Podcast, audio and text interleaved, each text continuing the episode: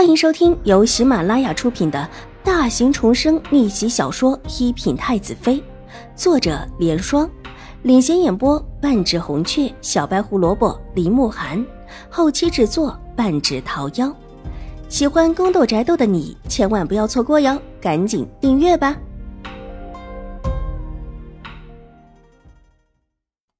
第二百六十七集，这猫很软，抱着很舒服。秦婉如的手不由自主地摸了上去，那猫却是如临大敌一般的瞪着一双漂亮的蓝眼睛，看着秦婉如，爪子都伸直了。楚留臣的手重重地拍了拍猫的背心，拍得猫嗷的叫了一声，转头冲着楚留臣哀哀的又叫了一声，之后，居然不再冲着秦婉如张扬舞爪。懒洋洋的软了下来，依偎在了秦婉如的怀里，不再有方才那种敌视的样子。小轩子看了看自家主子，又看了看秦婉如，忽然笑得越发的灿烂了。过来热情的给秦婉如行了一礼之后，还特意道：“二小姐，这猫最喜欢有人摸它了，一摸它就高兴。”是这样的吗？秦婉如觉得颇为怀疑，方才自己摸了他一下，似乎很凶的样子，不会这会儿倒是挺讨喜的。想了想，终究是忍不住，又伸手摸了摸他的背，猫发出了咕嘟咕嘟的声音，听起来极是舒服的样子。方才紧紧瞪着秦婉如的眼睛，舒服的闭了起来，白色的毛发之下显得特别的可爱。王爷，您怎么在这儿？秦婉如抱着猫坐了下来，这猫挺沉的，一看就知道养得很不错。秦婉如，看不出你小小年纪心计不小。楚留臣斜睨他一眼，满脸的不悦。王爷，我怎么了？秦婉如小心翼翼的摸着猫身上的软毛，有阵子没有见过王爷了，这是又想哪一出了？看中西池了。要不要本王给你做个媒？楚留臣唇角微弯，黑眸之中闪烁着一丝秦婉如看不懂的光泽。王爷，我还这么小。秦婉如无奈的抬起头来，希望楚留臣可以看清楚。可以先当个童养媳，以后养大了就可以了。楚留臣的眸子潋滟起来，看着秦婉如嫌弃的上下打量了几眼，忽然提议。不是只有穷人家的孩子才会当童养媳的吗？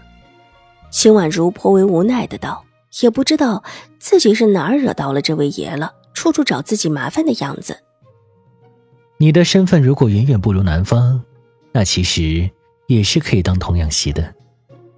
楚留臣摸了摸下巴，忽然觉得这还真是一个可行之策。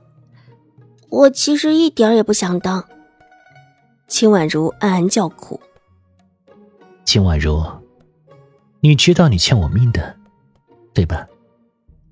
楚留臣忽然笑了起来，俊美而温雅，眼中的阴冷尽去，这会儿居然玩味的上下打量着他，只打量的秦婉如满身的寒气，不知道这位爷又想做什么。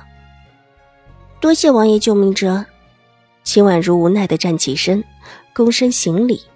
这位陈王是他最琢磨不透的人。别人似乎有迹可循，偏偏这一位喜怒和行为之间一直是天马行空，完全不同于一般人的思维。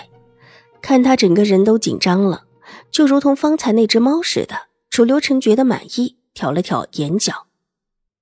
怎么样？不想去走向府当童养媳？不想。秦婉如想也没想的就拒绝了。她虽然会对文西池报恩。